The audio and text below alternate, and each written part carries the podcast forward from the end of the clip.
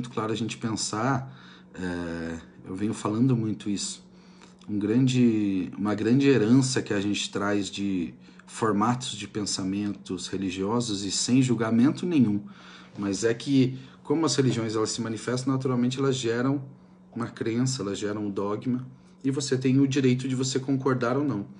Então a gente vê muita, né, o nosso país teve influência, né, nós somos um país decididamente ou conceitualmente laico, onde a gente recebe todas as religiões de braços abertos. A gente sabe que às vezes na prática não é muito assim, mas que teoricamente a gente tem a oportunidade que muitos países não têm. De cada esquina a gente vê uma igreja evangélica, a gente vê uma igreja batista, vê um terreiro, vê uma igreja católica, um centro budista, uma igreja messiânica.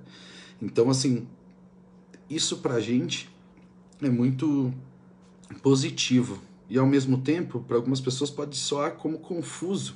Se a gente pensar que religião é o, única, o, o único caminho para a gente chegar a uma, né, uma venda de uma salvação, ou um caminho até o Deus, né, o Criador da Terra, ou, ou qualquer que seja o conceito.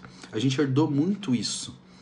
Né? Igrejas, é, igrejas ou religiões, não necessariamente alguma religião específica, que tem como conceito ser o caminho da salvação, né? por conceito, ser o único caminho. Então, naturalmente, se a gente nasceu nessa religião, se a gente cresceu, quando a gente tem contato com outra, ou a gente vê ela de uma forma extremamente folclórica, como muita gente vê é, religiões de matriz africana, ah, poxa, faz parte do folclore do meu país, né? Mas não muitas vezes não entende.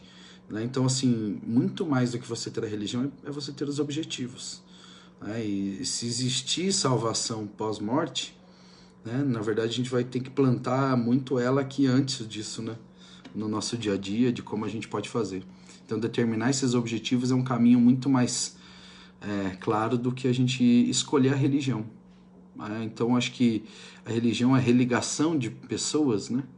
É nada mais é do que um ambiente onde você olhe para o lado, você se sinta bem com as pessoas que estão ali, você olhe para frente, você veja um culto a um altar que faça sentido para você e que você olhe para dentro e veja o teu coração feliz.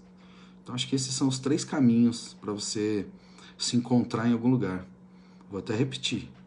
É só você olhar para o lado e ver pessoas que te façam de alguma forma sentir bem e não estou dizendo que as pessoas vão concordar 100% com o que você acha, ou que as pessoas vão se comportar 100% do jeito que você espera, mas que são pessoas que você sabe que de alguma forma vão te ajudar a ser uma pessoa melhor. Segundo, olhar para frente e ver de alguma forma um altar, um sagrado, um símbolo, o que tiver ali na frente, que faça sentido para você, que historicamente, culturalmente, é, você olhe para aquilo e veja que faz sentido para você. E quando você olhar para dentro, você vê o teu coração tranquilo. Nem que seja aquela uma hora que você passa na missa, que seja as duas horas que você passa no terreiro, que seja sentado no toco recebendo consulta do caboclo, seja com uma mão colocada no, na tua frente ministrando um jorei dentro da igreja messiânica, não importa.